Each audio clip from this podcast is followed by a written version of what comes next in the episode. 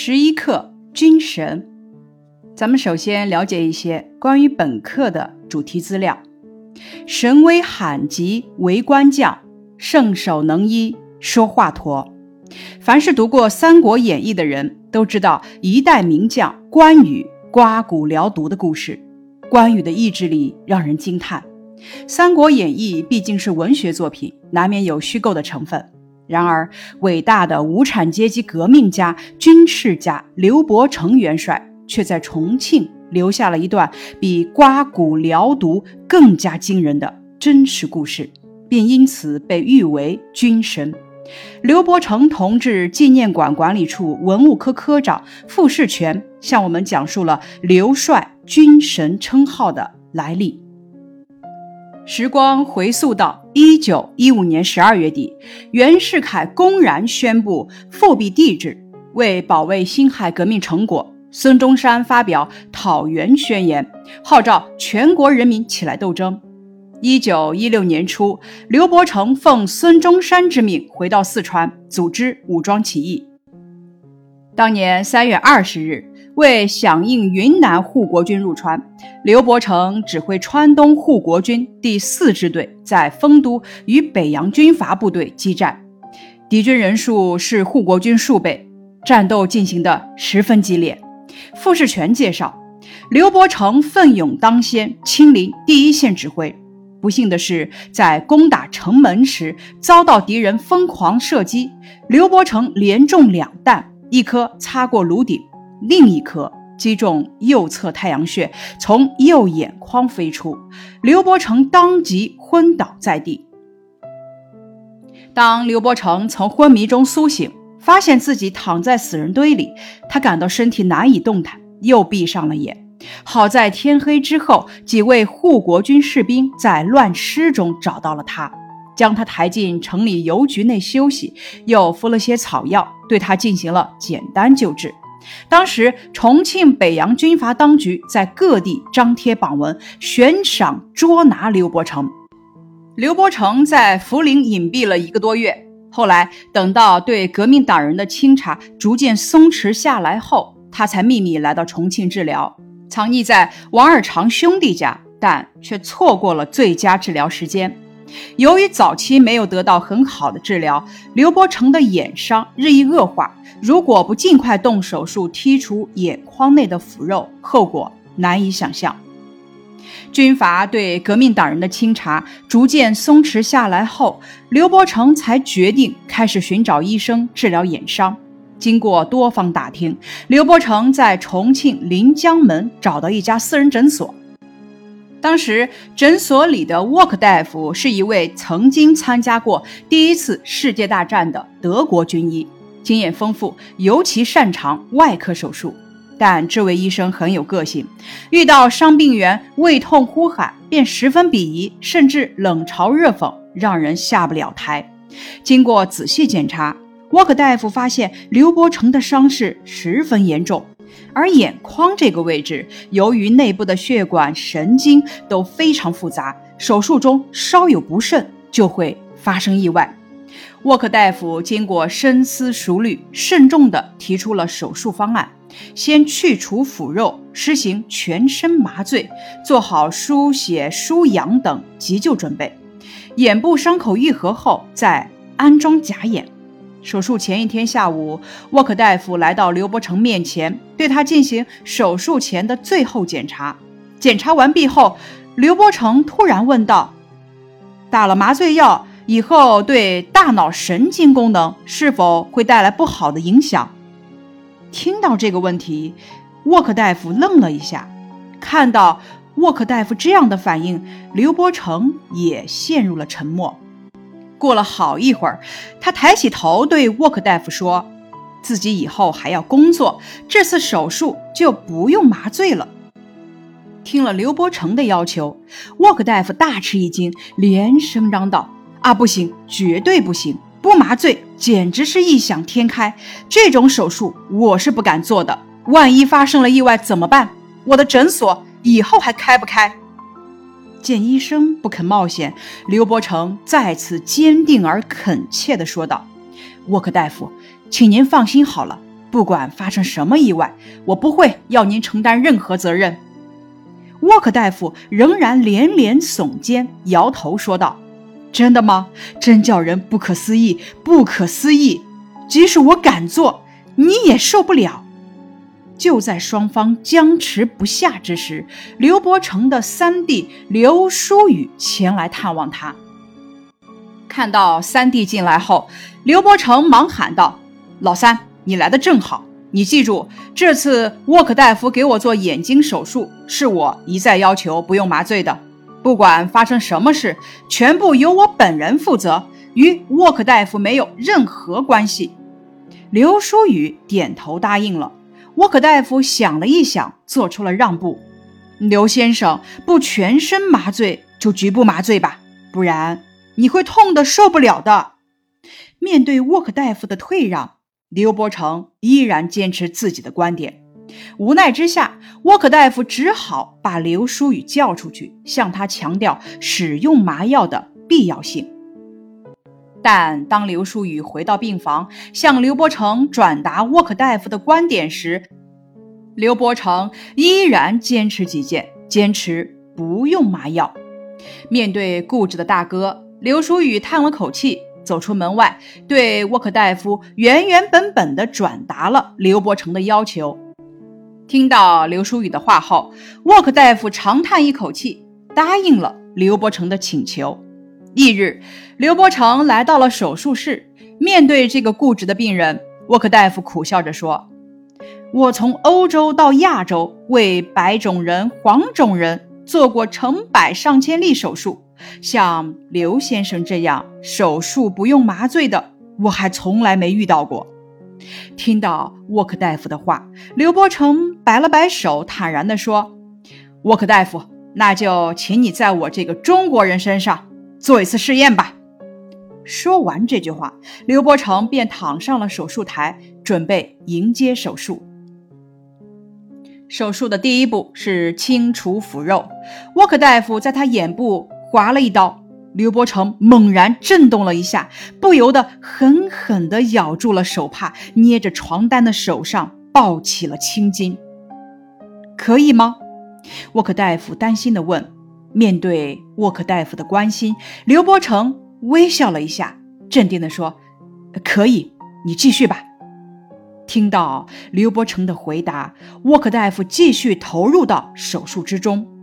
随着手术的进行，沃克医生的额头沁出了又细又密的汗珠，刘伯承则紧紧地咬着手帕，捏紧床单，一声不吭，浑身汗如雨下。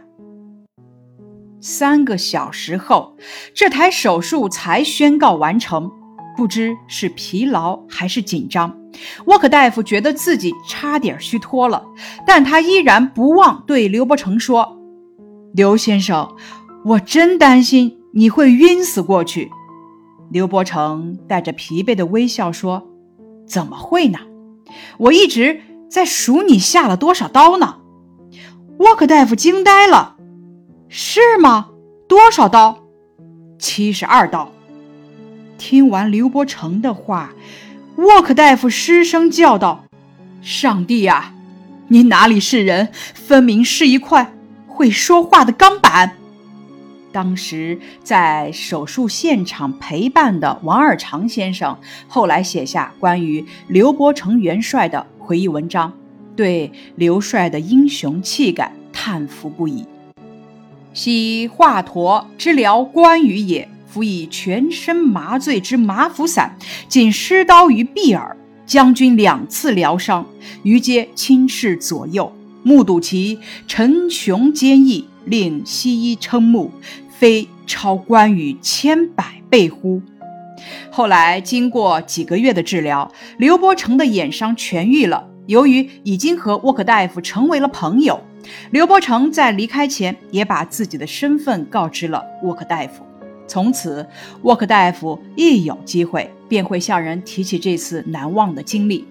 他用一种不容置疑的口吻说：“这个刘伯承不仅是个标准的军人，而且简直可以说是个军神。”摘自二零一九年十一月四日重庆日报》。接下来，咱们走进这篇课文，一起认识这位军神。首先，咱们来了解一下本次的学习目标：一、认识卧、匪等五个生字，会写庆、诊等十五个字，会写诊所、年龄等词语；二、朗读课文能读出人物说话的语气；三、本课的重点。能够说出沃克医生是怎么发现刘伯承是军人的，以及称他为军神的原因。四、本课重点：能够从描写人物的动作、语言、神态的语句中体会人物的内心。五、能够用沃克医生的口吻来讲述这个故事。刘伯承简介。刘伯承，一九八二年至一九八六年，中国无产阶级革命家、军事家，原名明昭，四川开县人，今重庆市开州区。一九一四年加入中华革命党，先后参加护国护法战争。一九二六年加入中国共产党。一九二七年参与领导南昌起义，同年底赴莫斯科高级步兵学校。伏龙芝军事学院学习，一九三零年夏回国，一九三二年到中央革命根据地。全国性抗战时期任八路军第一二九师师长。解放战争时期任晋冀鲁豫军区晋冀鲁豫野战军中原军区中原野战军第二野战军司令员。一九四七年，同邓小平率部千里挺进大别山，曾参与指挥淮海、渡江和西南等战役。一九五五年，被授予中华人民共和国元帅军衔。一九六六年起，任中共中央军委副主席。接下来，咱们开始学习本课的会认字“堪”字义，指可以、能、足以。组词堪称、难堪、不堪。本课的会写字庆字义，第一种意思指祝贺，组词有庆功、庆祝、庆典；第二种意思指可祝贺的事，组词有国庆、校庆。例句：姐姐考上了名牌大学，邻居们都来庆贺。诊。字义指医生为断定病症而查看病人身体的情况，组词有门诊、诊治、诊所。例句：社区门诊为社区群众带来了方便。例句：社区门诊正在给老人免费检查身体。沃字义，第一种意思指土地肥，组词有肥沃、沃野。第二种意思指的是灌溉、浇的意思，组词有沃灌、如汤沃雪、雪沃大地。例句：这片肥沃的土地上长满了茂盛的庄稼。例句：呼伦贝尔草原土地肥沃，牛羊成群。龄字义，第一种意思指岁数，组词有高龄、年龄；第二种意思指的是年数。组词有工龄、党龄、军龄。第三种意思指某些生物体发育过程中的不同阶段。组词有一龄虫。例句：根据年轮，我们可以知道树木的年龄。匪字义，第一种意思指的是强盗、抢劫财物的坏人。组词有匪徒、匪首。第二种意思是文言副词。不，不是的意思。组词匪夷所思。例句：解放军扫清了匪患，小山村的百姓过上了好日子。例句：以前这儿盗匪横行，民不聊生。绷字义，第一种意思指张紧、拉紧。组词绷带、绷紧。第二种意思指粗粗的缝上或者用针别上。组词有绷背头。例句：马野的腿受伤了，包着厚厚的绷带。审字义，第一种意思指详细周密，组词审视、审慎；引申义指仔细思考的意思，或者反复分析、推究，组词有审查。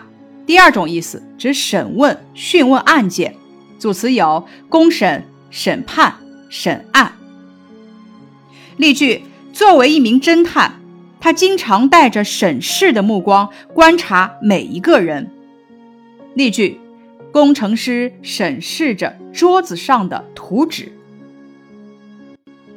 剂字义，第一种意思指配制而成的药，组词有针剂。冲剂，第二种意思指量词，用于水煎服的中药。组词一剂汤药。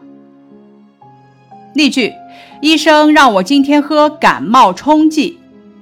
施字义，第一种意思指的是实行，组词有施工，无计可施。第二种意思指施舍，把财物送给穷人或者出家人。组词有施舍、布施。第三种意思指给予的意思，主词有施礼、施恩。例句：我们不要靠别人的施舍生活。例句：通往成功的路只能由自己施工开拓。吭字义指出声、发言，主词有吭声、吭气。例句：他总是不吭声，任劳任怨。例句：刚才还高谈阔论的他，一见老师进来就变得一声不吭了。崭字义，第一种意思指非常急，组词有崭新；第二种意思指高峻突出，组词崭新。例句：儿童节那天，他穿着崭新的衣服表演舞蹈。忠字义指内心，组词有忠心、忠长。言不由衷，无动于衷。例句：我衷心的祝愿妈妈身体健康，天天快乐。例句：他们彼此在倾诉衷肠。慈字义，第一种意思指的是慈爱和善，组词慈悲、慈爱、慈祥。第二种意思指母亲，组词加慈。例句：奶奶是一位慈祥的老人。祥字义，第一种意思指的是吉利，主词有吉祥、祥瑞、吉祥如意。第二种意思指的是吉凶的预兆，一种迷信。例句：我们过了一个温馨祥和的春节。荣字义，第一种意思指光荣，跟汝相对，组词有荣誉、荣耀。第二种意思指草木茂盛。组词有欣欣向荣、荣华富贵。例句：李老师配得上优秀班主任这个光荣称号。例句：春天来了，大地呈现出一派欣欣向荣的景象。本课的多音字“绷”组词：绷带、绷场面；“绷”组词有绷脸、绷劲；“蹦”组词：蹦亮。蹦硬。例句：医生给他扎绷带时，他一直绷着脸，没露出任何表情。例句：瘦裤紧绷绷，绷脸无笑容。西瓜蹦到缝，蹦硬水泥扔。接下来一个多音字“晕”。组词有晕倒、头晕；晕组词有日晕、晕车。当表示昏迷、头脑不清的时候，读晕。比如说晕倒、头晕。当表示日光或者月光通过云层时，因为折射作用而在太阳或月亮周围形成的光圈，或者头发昏的时候，读晕。比方说日晕、晕车。例句。有晕车习惯的他，一下车差点晕倒了。本课的近义词：开设近义词开办，熟练近义词纯熟，审视近义词注视，吩咐近义词嘱咐。吩咐意思指口头指派或命令，含有嘱咐的意思；而嘱咐呢，指的是告诉对方记住应该怎样，不应该怎样。它们的不同之处在于呢，吩咐指的是口头遣派，带有强制性的语气；而嘱咐呢，则有劝勉、告诫的意思，不带强制性语气。例句：老师再三嘱咐我们在上学放学的路上一定要注意安全。例句：客人快要来了，爷爷吩咐我把客厅整理干净。从容近义词沉着，镇定近义词镇静，一针见血近义词一语中的，肃然起敬近义词毕恭毕敬。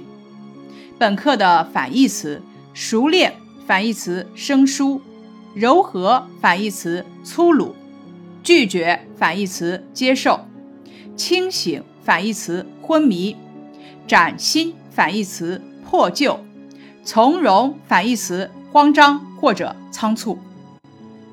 从容在表示不慌不忙、镇静沉着的时候，与慌张构成的是反义关系。例句：面对对方的刁难，他从容地说出了答案；而当从容表示时间宽裕的时候，则与仓促构成的是反义关系。例句：时间很从容，我们可以仔仔细细地做。本课还有一个多义词“苍白”，有两种意思。第一种意思呢，指的是白而略微发青，灰白。第二种意思，形容没有旺盛的生命力。例句一：他在论文中引用的这些论据是那么苍白无力。此处的苍白是第二种意思，形容没有旺盛的生命力。例句二：大病初愈的姥姥脸色苍白，身体虚弱。此处的苍白是第一种意思，指白而略微发青，灰白。接下来是本课的词语拓展部分。一怎么不怎么，分别用在一个名词和一个动词前面，表示什么意思呢？表示强调或者夸张。这样的词语有以下：一声不吭，一言不发，一字不漏，一文不值，一毛不拔。词语拓展用比喻的方法构成的成语如下：汗如雨下。心如死灰，心如止水，泪如泉涌，泪如雨下。本课的词语解释，首先咱们来解释一下什么是军医。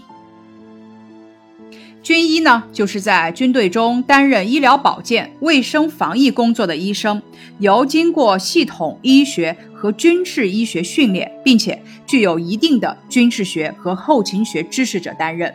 那什么是麻醉呢？麻醉就是用药物或者针刺等方法，使全身或者局部暂时失去知觉，多在外科手术时采用，分为全身麻醉和局部麻醉。接着，咱们看这个词语“拒绝”。拒绝的意思呢是不接受，它的近义词是谢绝。这种词语呢是利用反义词加上否定词“不”来解释词语的方法。咱们在运用的时候呢，要先找出这个词语的反义词，然后在这个反义词的前面加一个否定词“不”，就是这个词语的意思。咱们刚讲过的“拒绝”这个词语，可以在拒绝的反义词“接受”的前面加上一个字“不”来解释。那么拒绝的意思呢，就是不接受。熟练。指工作动作等，因为常做而有经验。例句：他熟练地驾着车在崎岖的小路上前行着。惊疑指惊讶、疑惑。例句：看到在外当兵的舅舅站在面前，他脸上露出了惊疑的神情。绷带指包扎伤口或者患处用的纱布带。审视指仔细的看。例句：警察审视了一下现场，确定了小偷逃走的路线。表示看的词语还有以下，比方说东张西望、一目十行、走马观花、左顾右盼等等。一针见血，比喻话说的简短而能切中要害。例句：班队会上，马老师一针见血地指出了我们小组在学习方面的不足。柔和指温和而不强烈。例句：一听到老师柔和的话音，我就浑身充满了力量。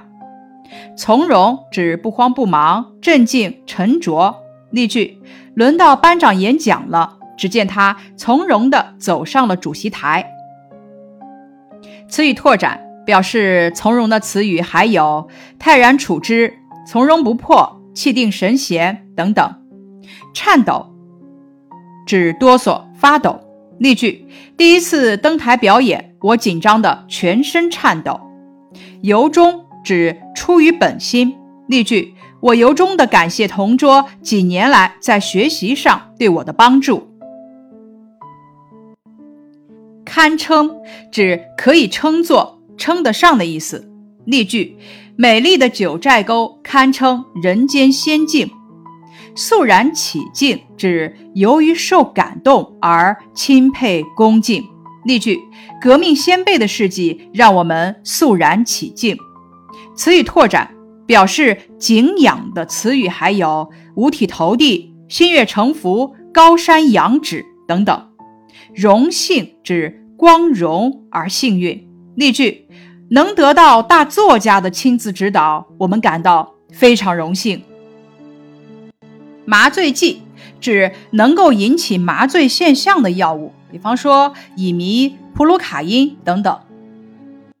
本课的词语搭配：熟练的解开，平静的回答，慈祥的神情。本课的课外拓展词语搭配：熟练的操作，平静的对待，忧伤的神情。以上是《军神》这篇课文的课前预习，感谢你的收听。